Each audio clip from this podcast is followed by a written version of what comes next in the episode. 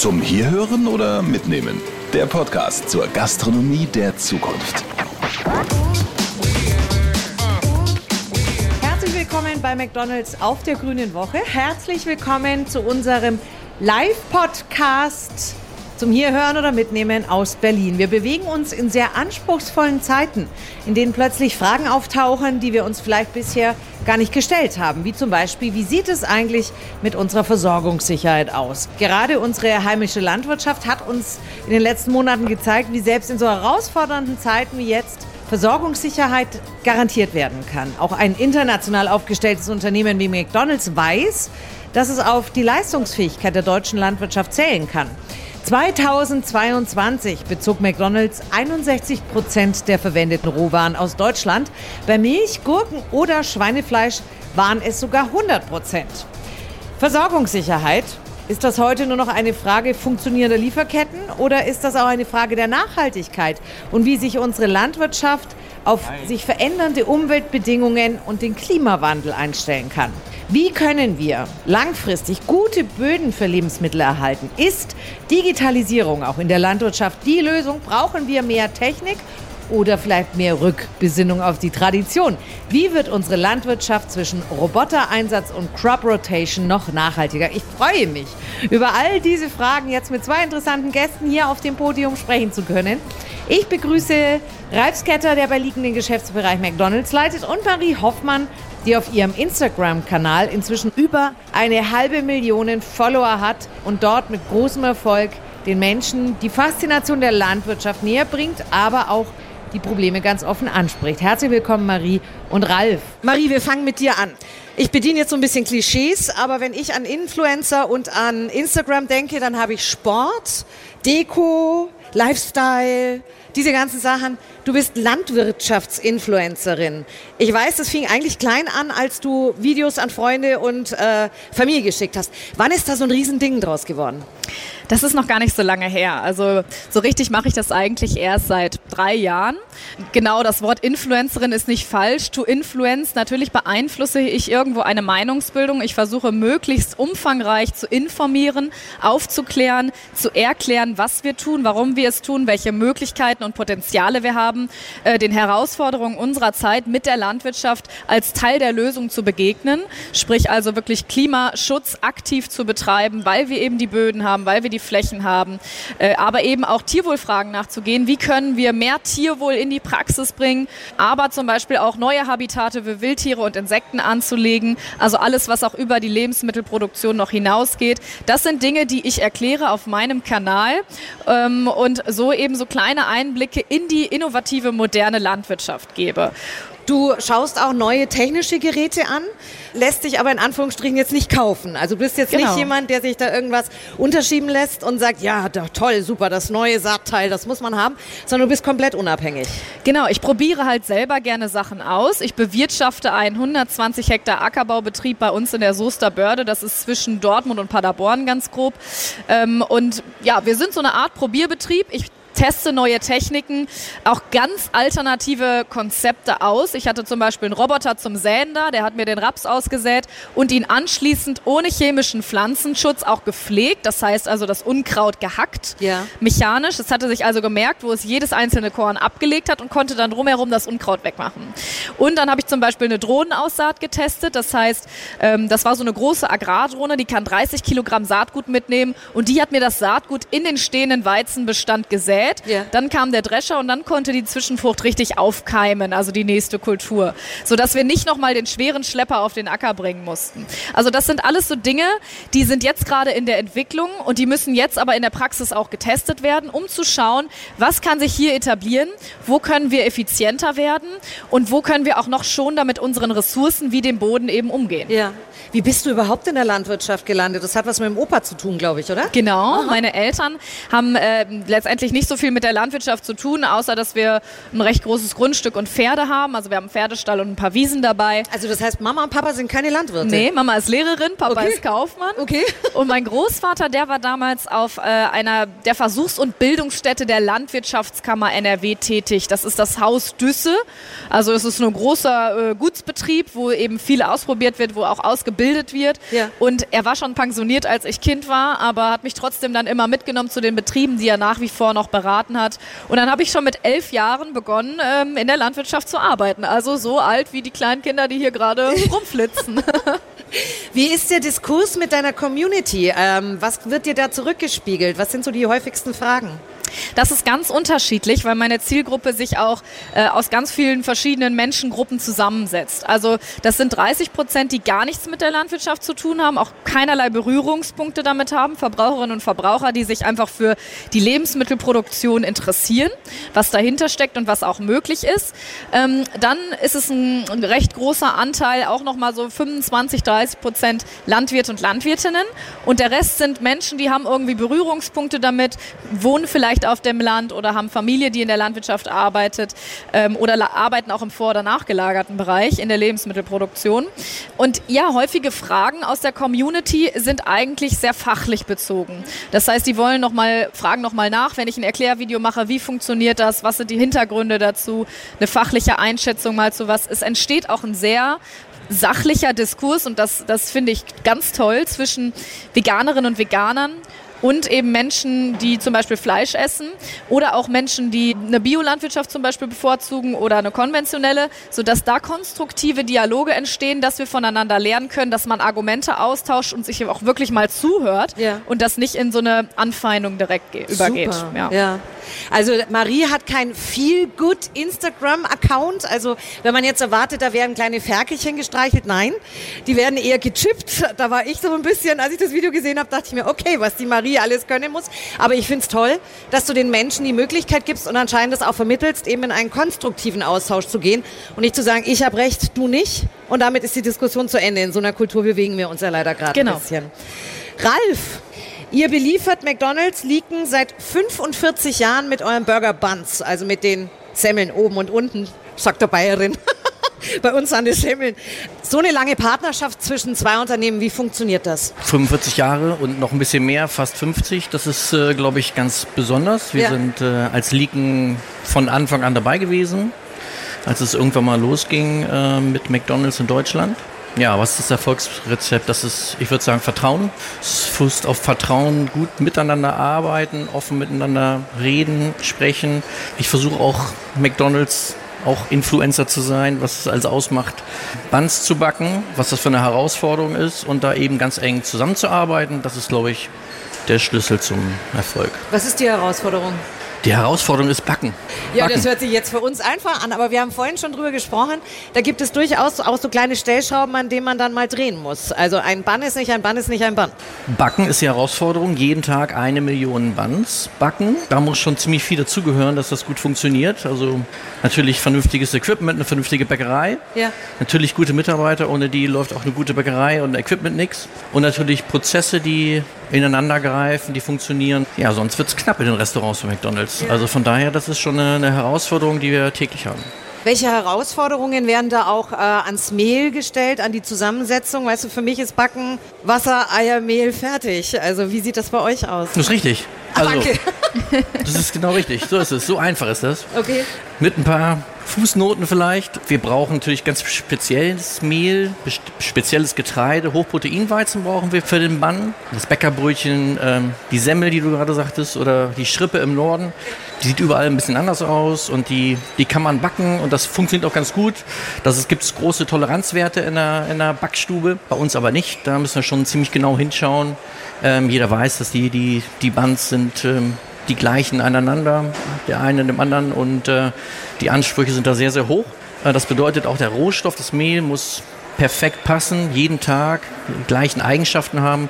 Ähm, Naturrohstoff, jedes Jahr haben wir vorhin schon drüber gesprochen, jedes Jahr äh, kommt eine andere Ernte vom Feld. Ähm, darauf müssen wir uns als Bäcker einstellen und natürlich auch täglich die Parameter im Auge behalten, damit eben jeden Tag eine Million Buns in der richtigen McDonalds-Qualität zur richtigen Zeit dann auch ähm, geliefert werden können. Ja, vielleicht als Erklärung nochmal, als kurze Einschiebung für diejenigen, die zuhören und gar nichts mit der Landwirtschaft zu tun haben. Nicht jeder Weizen kann ja eigentlich gleichermaßen genutzt werden zum Backen. Also es gibt unterschiedliche Qualitäten Qualitäten. Es gibt Futterweizen, es gibt Backweizen. Und damit der Weizen diese Qualität erreicht, sind auch bestimmte Witterungsverhältnisse nötig. Und das hatten wir letztes Jahr eben äh, ganz extrem, dass ähm, wir eine sehr lang anhaltende Regenphase hatten und dass dann vielerlei Orts ähm, der Weizen einfach nicht die Backqualität erreicht hat und dann automatisch in die Tierfütterung gehen musste, um ihn nicht wegzuschmeißen okay. letztendlich. Mhm. Ja. Naja, die unterschiedlichen Qualitäten von Mehl sieht man ja schon im Kaufhaus. Also da gibt es Mehl, das ist gut für Spätzle geeignet, dann gibt es Mehl, das ist gut für Pizza geeignet, um es einfach auch mal runterzubrechen ja. für jemanden, der nicht bei Liken arbeitet.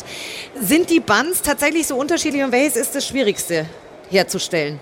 Alles schwierig. Alles schwierig? Jedes Bann, auch wenn es unterschiedlich aussieht, hat natürlich seine eigenen äh, Herausforderungen mit Bestreuung, ohne Bestreuung, mit Schnitt, ohne Schnitt. Ähm, also das kann man nicht so verallgemeinern. Okay, dann habe ich eine ganz klare Frage. Wie viele Sesamkörner sind auf dem Big Mac Bun? Stimmt das, dass es eine bestimmte Anzahl ist und wenn ja, wie viele? Nein, das sind so rund 100 plus minus ein paar, die kann man natürlich nicht abzählen. Ja. Das ist ein bisschen schwierig natürlich. Man muss sich vorstellen, wir produzieren so 30.000 bis 60.000 äh, Bands in der Stunde auch. Und dann versucht man natürlich möglichst gleichmäßig auch die, die Bestreuung, die Dekoration dann auch ausschauen zu lassen. Dafür gibt es Equipment und das muss man eben vernünftig einstellen und die Finger am Puls haben und immer schauen, ob es passt. Und dann sollten so um die 100 Stück drauf sein. Wer möchte, kann nächstes Mal nachzählen, wenn er dann sich ein Big Mac holt. Lass uns über die internationale Grüne Woche sprechen. Marie, du bist ja auch schon ein paar Tage hier. Was erwartest du dir? Auf was bist du besonders gespannt? Also ich schaue natürlich auch mal in den ganzen anderen Hallen rum, weil Grüne Woche ist ja nicht nur Landwirtschaft und Lebensmittelproduktion, ja. da gehört ja viel mehr noch dazu. Das Handwerk, die Gärtnerei zum Beispiel, finde ich ganz spannend, weil diese grünen Berufe, äh, glaube ich, in den letzten Jahren und Jahrzehnten immer weiter in den, in den Hinterhalt gerutscht sind oder so ein Nischenthema geworden sind. Dabei ist es eigentlich ja so ein essentielles Thema. Und deswegen freue ich mich auch, dass so viele Schulklassen gestern, heute, vorgestern auch schon hier waren und äh, ja, sich wirklich Dinge anschauen, Dinge anfassen auch, ne, um wirklich mal wieder diesen Bezug zu der, dem Ursprung unserer Lebensmittel zu bekommen. Ähm, und ja, hier wirklich mitmachen und auch Fragen stellen. Das finde ich ganz, ganz toll. Natürlich auch die Gespräche mit den Politikerinnen und Politikern. Auch das findet hier ganz intensiv statt. Erzähl ganz kurz die Geschichte mit dem Kind, was du uns vorhin ja. eingehend, als du hier, als wir uns hier hingesetzt haben, weil ich die sehr eindrücklich finde. Ja, ich war, äh, genau, das war gestern oder vorgestern, war ich an einem Stand, da ja, konnte man so Dinge erfüllen. Ne? Da ging es dann um Dinkel mit Spelzen, also da ist ja noch sowas ums Korn drumherum, so eine kleine strohige Schutzschicht, aber eben auch um verschiedene Erden. Und da war, waren Kinder dabei, die haben noch nie in ihrem Leben Erde angefasst. Ne? Und das äh, war für mich fast gar nicht begreiflich als Kind vom Land, was irgendwie mit Matsch, mit Schlamm, mit Dreck aufgewachsen ist, immer draußen gespielt. Ähm, aber es ist halt tatsächlich nochmal vielleicht ein bisschen anders, wenn man in einer Stadt, in einer Großstadt wie Berlin aufwächst äh, und dann ja vielleicht nur, also als Klassenausflug oder mal am Wochenende wirklich rausfährt in den ja. Wald oder sonstiges. Und dann gibt es tatsächlich Kinder, die haben noch nie Erde oder so Naturprodukte angefasst Deswegen ist es umso wichtiger, dass man das hier vielleicht den ersten äh, Start setzt, sozusagen, dass das Interesse geweckt wird für die Natur ähm, und für die Lebensmittel, dass man vielleicht dann wieder rausfährt und ja, vielleicht mehr mit Kindern draußen auch mal wieder in der Natur ist, anstatt im Klassenzimmer. Das war vorhin auch ganz nett, sagte die Marie. Juhu, Schulklassen! Ja. Weil du dich richtig freust, dass die hier sind und sich informieren. Ja, ja es ist so, äh, wie du sagst, wir haben so ein bisschen den Bezug für das dahinter verloren. Also Gurken wachsen nicht in Plastikschalen mit einer Zell Zellophanschicht außenrum, sondern äh, sie werden mit viel Liebe und Arbeit eben auf dem Acker erstmal angebaut. Ralf, Grüne Woche, bei dir, was ist so das, was du mitnimmst? Welche Erwartungen, was wünschst du dir hier? Also ich kann mich da nur anschließen. Ich bin heute zum ersten Tag hier geht ja schon sehr, sehr spannend los hier in dieser Runde. Und dann mal gucken, was der Tag noch so bringt. Morgen bin ich auch noch hier und da werde ich mir schon äh, genug Zeit nehmen, um äh, mich viel auszutauschen. Und mal schauen, auch wer auf den McDonalds-Stand kommt und was wir da für Gespräche führen. Sehr gespannt. Okay. Marie, ein wichtiges Thema auf der Internationalen Grünen Woche ist auch der deutsche Strategieplan für die gemeinsame Agrarpolitik der EU. Es geht um Fördermittel von 30 Milliarden Euro bis 2027. Wichtig dabei ist die Säule der sieben Öko-Regelungen, unter anderem eben mit der Förderung kleinerer und mittlerer Betriebe. Du bist da auch sehr engagiert, finde ich auch großartig. Setzt die Politik da die richtigen Zeichen? Zum Teil ja, zum Teil nein. Also um das mal noch mal kurz zu erklären, die gemeinsame Agrarpolitik ist quasi die Politik, die auf EU-Ebene stattfindet, weil wir eben einen gemeinsamen europäischen Binnenmarkt haben und damit eben Richtlinien innerhalb dieses Binnenmarktes für die Landwirtschaft gesetzt werden. Die sind aber nicht immer alle gleich. Das heißt, es gibt trotzdem auf Bundesebene Gesetze, die entsprechend zu Wettbewerbsverzerrungen auch führen. Das mit dem Agrardiesel war jetzt so eine ja. Debatte, also überall unterschiedliche Steuersätze auf den Diesel und dann eine entsprechende Rückvergütung vom Staat, damit man eben eine Wettbewerbsfähigkeit innerhalb des EU-Binnenmarktes erhält. Und diese gemeinsame Agrarpolitik ist eigentlich dazu da, äh, letztendlich sogenannte Subvention, obwohl es auch ein bisschen falscher Begriff ist, äh, auszuzahlen für Dienstleistungen, die Landwirtinnen und Landwirte über die Lebensmittelproduktion hinaus ähm, abliefern. Also das ist dann ne, Dinge, die den Verbraucher- und Naturschutz und Umweltschutz angehen, Abstände zu Gewässern, Blühstreifen anlegen, Zwischenfrüchte anbauen, um die Bodenfruchtbarkeit zu fördern. Das sind alles Dinge, die kriegen sie nicht bezahlt. Und diese Subventionen sind eine Art Ausgleichszahlung für diese Dienstleistung. Also man müsste es eigentlich auch nicht Subventionen nennen, sondern ein Entgelt ne, für eine Dienstleistung. Und diese Punkt, dieses sieben Punkte Papier, was jetzt neu rausgekommen ist, setzt zum Teil auch richtige Anreize. Da geht es zum Beispiel auch um bessere Nutzung, effizientere Nutzung von Fläche, weil Fläche eben knapp ist und begrenzt ist. Zum Beispiel ähm, eine Agri-Photovoltaikanlage über eine bestimmte Kultur oder Tierart zu setzen, die davon profitiert, aus Tierwohlsicht oder auch ähm, Vorteile durch Beschattung, Teilbeschattung. Beeren zum Beispiel wachsen ähm, teilweise in, in waldnahen Gebieten und brauchen diese Teilbeschattung, damit sie keinen Sonnenbrand bekommen oder auch nicht äh, ja, Frostschäden bekommen in der, in der Blüte zum Beispiel. Also da sind teilweise gute Ansätze drin, auch mittlere und kleinere Betriebe mehr wieder in den Fokus zu nehmen, damit die nicht gänzlich abgehängt werden. Das ist wichtig. Aber es gibt auch Betriebe, ähm, die sind in der letzten Zeit gewachsen. Das ist dem Strukturwandel geschuldet, die aber gesagt haben, wenn wir nicht wachsen, wenn wir uns nicht weiterentwickeln und investieren, dann bleiben wir auf der Strecke. Auch die müssen wir weiterhin abholen und mitnehmen.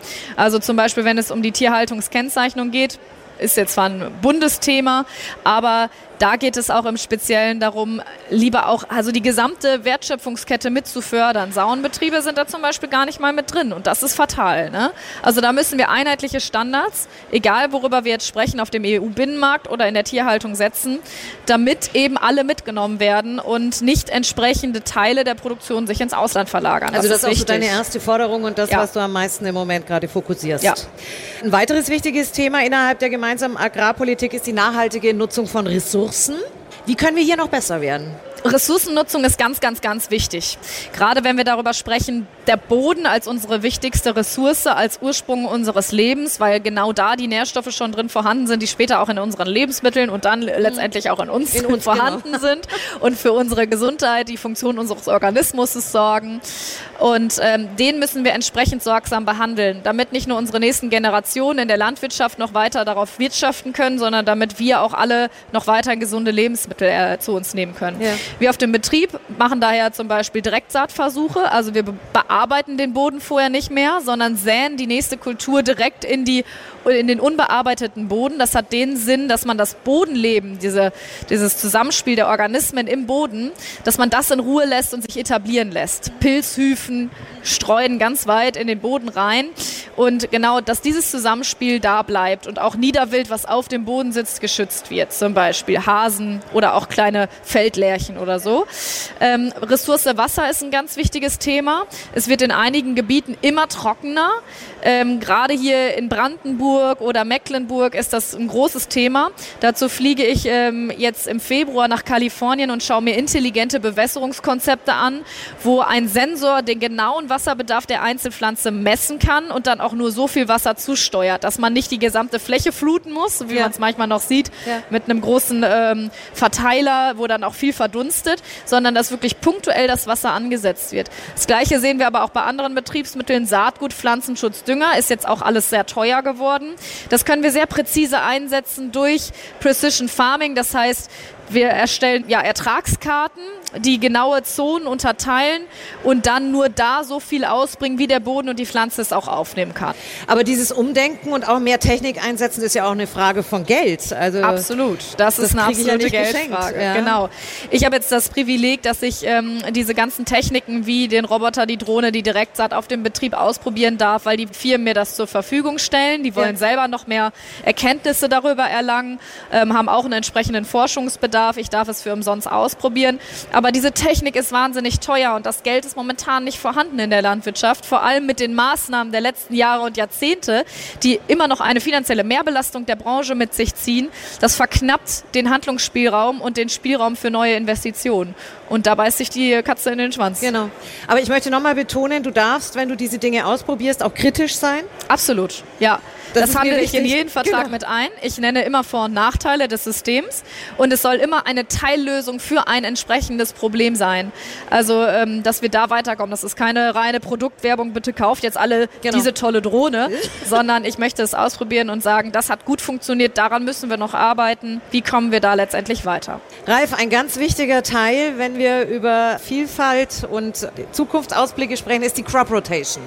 Nimm uns da bitte mal kurz mit an Bord, erkläre uns, was das ist und wie ihr das bei Leaken auch für euch einsetzt. Fruchtfolge, ich glaube, was ganz normal zur guten landwirtschaftlichen Praxis gehört, ganz wichtig, um die Bodengesundheit ähm, sicherzustellen. Äh, dass man natürlich, wenn man bestimmte Kulturen anbaut, ähm, auch in der richtigen Reihenfolge dann ähm, die nächste Kultur wieder anbaut und so weiter. So heißt ein Pilotprojekt, was wir vor vier Jahren gestartet äh, haben innerhalb der McDonalds Lieferantengemeinschaft. Und äh, da haben wir eine sehr, sehr spannende Kooperation äh, auf die Beine gestellt. Das heißt, dort arbeitet die Landwirtschaft, aber auch die Verarbeiter zusammen, versuchen da zu kooperieren und ich sag mal, den Handel, den Getreidehandel mal auszuschalten. Und das hat natürlich äh, großartige Nebeneffekte dass man eben versucht, eben auch äh, langfristiger zu denken, zu schauen, wie kann ich dann äh, irgendwie die Rohstoffversorgung für uns als Bäcker zum Beispiel auch mal über den Tellerrand hinaus viele Jahre nach vorne blickend besser gestalten. Das heißt also, zusammen mit der Landwirtschaft äh, probieren, bestimmte Sorten gezielt anzubauen, damit eben auch die Qualitäten, die, die wir benötigen für die Bandproduktion sicherzustellen und eben voneinander zu lernen. Das ist hochgradig spannend und äh, wenn man noch mal ein bisschen weiter schaut, an uns alle ähm, herangetragen, möglichst klimaneutral zu produzieren, ist gar nicht so einfach. Da kann man natürlich wie als Bäcker die Hausaufgaben in der Bäckerei machen, aber jede Menge CO2-Fußabdruck kommt natürlich äh, aus der Landwirtschaft. Und dafür ist so ein Projekt hochgradig spannend. Da kann man eben versuchen, mit äh, auch neuen Düngern, neuen landwirtschaftlichen Techniken zu arbeiten. Und das wirkt sich natürlich dann im Endeffekt natürlich auch auf das Endprodukt, auf den CO2-Fußabdruck natürlich dann für so einen, für unseren Bandern aus. Also ganz spannend.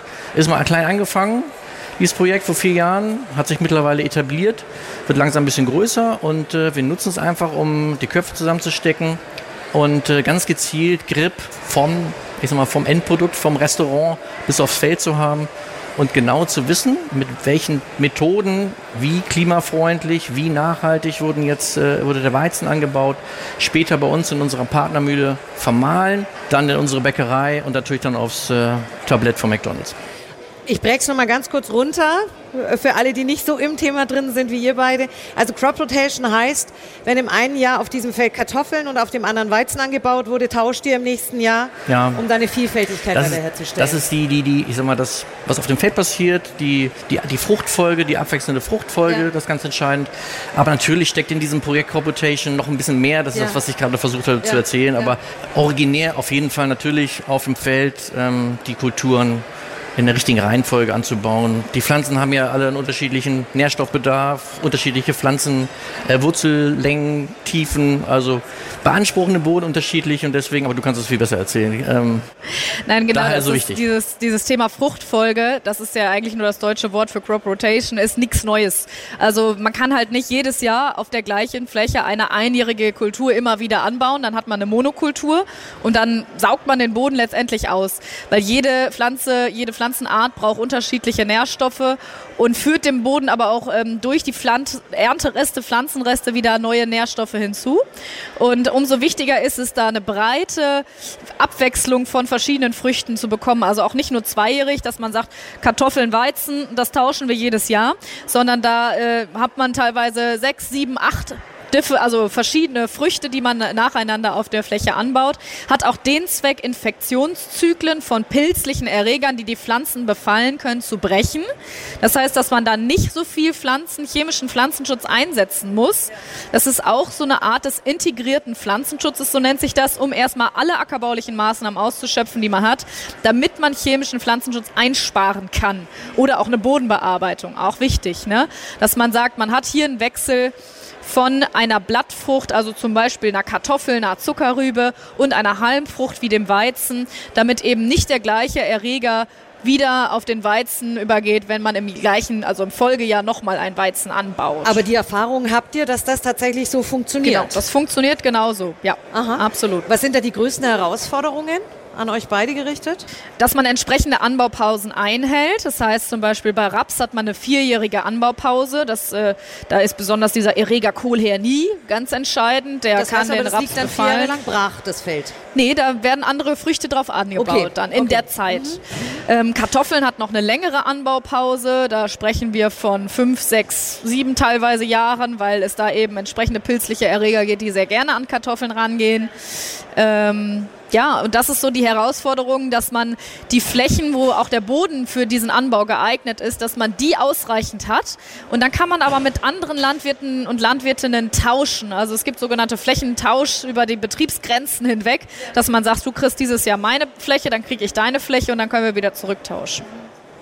Liken ist ein Unternehmen, deswegen es geht auch um Wirtschaftlichkeit und Dinge zu erwirtschaften. Inwieweit profitiert Liken als Unternehmen auch von diesem ganzen Projekt? Das ist ein Pilotprojekt, also von der, von der Größenordnung, wenn man darüber nachdenkt, ist es jetzt ein, ein kleiner Teil des McDonalds äh, Gesamtgeschäftes. Knapp 10 Prozent unseres Mehles stammt aus diesem, aus diesem Projekt und aus dieser Kooperation. Aber man profitiert natürlich auf jeden Fall, dass man eben weiter äh, versucht, die Herstellung des Weizens, Anbau von Weizen eben deutlich transparenter zu machen und eben fit zu machen für die Zukunft, dass ich eben auch genau weiß, später, was ist, äh, was bedeutet das äh, für, für unser Klima? Wie kann ich ja zum Beispiel eben die ganze Wertschöpfungskette vom Feld bis, äh, bis ins McDonalds-Restaurant eben verbessern. Und äh, dafür ist dieses Projekt extrem wichtig. Davon profitieren wir und äh, eigentlich alle Beteiligten, also McDonalds natürlich auch im Endeffekt. Schönes Stichwort, lass uns kurz noch in die Zukunft schauen. Marie, du beschäftigst dich eben viel mit Digitalisierung und den Einsatz von Robotern. Digitalisierung in der Landwirtschaft, ist das äh, ein Weg zu mehr Nachhaltigkeit tatsächlich? Absolut. Das ist ein Werkzeug in dem großen Werkzeugkasten, den wir haben. Also da spielen ackerbauliche Voraussetzungen wie eine Fruchtfolge, wie eine Sortenwahl ähm, und so weiter, wie, die, wie das Anbauverfahren eine entsprechend große Rolle. Aber Technik ist eben auch ein entscheidender Punkt, damit wir präziser wirtschaften können, damit wir Betriebsmittel viel präziser ausbringen können und damit auch einsparen können und damit auch das Pflanzenschutzmittel oder Düngemittel eben auch nicht unsere Umwelt und unsere Böden belasten. Und das ist eben der entscheidende Faktor, glaube ich. Ähm, deswegen wird unsere Landwirtschaft zukünftig noch viel digitaler werden. Wir haben alle unsere Felder jetzt schon über Satellitenbilder im Blick. So, und können dann sagen, okay, da und da ist das Infektionsgeschehen, da ist, äh, keine Ahnung, fehlt äh, das und das, der und der Nährstoff zum Beispiel und können dann entsprechend viel genauer reagieren. Das gibt uns die Sicherheit, dass wir eine bessere Ertragsstabilität haben, aber dass wir eben auch aktiv Umwelt- und Artenschutz betreiben. Das ist, glaube ich, ganz, ganz wichtig an der Stelle, dass da auch die Chancen ähm, für die Nachhaltigkeit zu sehen. Und äh, ich glaube, dass wir da, dass es eine Mischung aus vielen verschiedenen Dingen zukünftig wird. Äh, Robotik spielt da eine große, große Rolle aufgrund des Fachkräftemangels auch. Drohnenaussaat aufgrund ähm, von Nichtbefahrbarkeit des Bodens, zum Beispiel bei widrigen Wetterverhältnissen. Aber eben auch äh, ja, ganz präzise Techniken wie ein Spot-Spraying, also wenn die Spritze erkennt, welches Unkraut da wächst und nur genau das Mittel auf dieses eine Unkraut appliziert, damit man nicht die gesamte Fläche behandeln muss. Also so wird es in Zukunft aussehen. Ich hoffe, dass die Politik uns die Möglichkeiten gibt, damit wir die Weichen gestellt bekommen, dass wir auch investieren können, dass wir genau in diese nachhaltigen Konzepte investieren können und nicht eben auf der Strecke bleiben, indem sich äh, Produktionsprozesse ins Ausland verlagern. Werden wir in 15 Jahren in der Landwirtschaft der Zukunft überhaupt noch Landwirtinnen und Landwirte sehen oder wird das dann ganz alles nur noch von Robotik ausgefüllt? Doch, die werden wir auf jeden Fall noch sehen, weil die stehen natürlich im Hintergrund, die müssen die Techniken überwachen, aber das Aufgabenfeld oder die Kompetenzen, die Skills, die verändern sich jetzt ja schon. Ne? Ja. Also man wird viel mehr zum, zum Manager, zur Managerin, als dass man wirklich aktiv körperlich arbeitet. Das machen ähm, mittlerweile ja jetzt schon viel die Maschinen selber, aber das wird sich auch weiterhin noch so, so äh, durchsetzen und etablieren. Das Bild der Landwirte ist einfach extrem im Wandel ja. letztendlich. Mhm. Ralf, welche Erwartungen haben verarbeitende Unternehmen wie Liken an die Landwirtschaft der Zukunft? Ja, also ähm, wir müssen zusammen in der ganzen Kette auf jeden Fall schauen, dass, äh, ähm, dass wir diesen, diesen Wandel mitmachen, positiv gestalten, natürlich eben auch informieren, was, was ist der, äh, der was bedeutet das, ne? wenn ich jetzt plötzlich mit plötzlich zum Beispiel CO2-neutralen hergestellten Düngern arbeite, ein Riesentreiber für uns zum Beispiel, ein riesiges Thema übrigens dass sowas gut äh, kommuniziert wird und dass wir sowas in Pilotprojekten auch aufnehmen und dass wir es eben auch mit unseren Kunden besprechen, mit McDonalds, aber dann auch hoffentlich mit, mit anderen Kunden im deutschen Lebensmitteluniversum, ähm, weil das ganz, ganz wichtige Themen sind. Die müssen da verstanden werden. Klimawandel und Entwicklung in die Zukunft schauen, kostet immer Geld. Da müssen wir, ähm, ja, Kommunikation, Transparenz, hochgradig wichtig und deswegen nochmal Corporation, klar, ist nichts Besonderes, aber was dahinter steckt, ist hochgradig spannend, hochgradig wichtig. Da bin ich sehr, sehr zuversichtlich, dass wir da weiter positive Erfolge rausziehen. Kommunikation und Transparenz, das war heute unser Live-Podcast von der Grünen Woche. Kommunikation und Transparenz, wenn es um die Vielfältigkeit der Herstellung und Erzeugung unserer Lebensmittel geht. Eine spannende Diskussion, ein spannendes Gespräch. Ich danke euch für eure Aufmerksamkeit zum Hierhören oder Mitnehmen. Den Podcast von McDonald's bekommt ihr auf allen Podcast-Plattformen eures Vertrauens. Herzlichen Dank, Marie, und herzlichen Dank, Ralf. Dankeschön. Ja, danke dir. Dankeschön.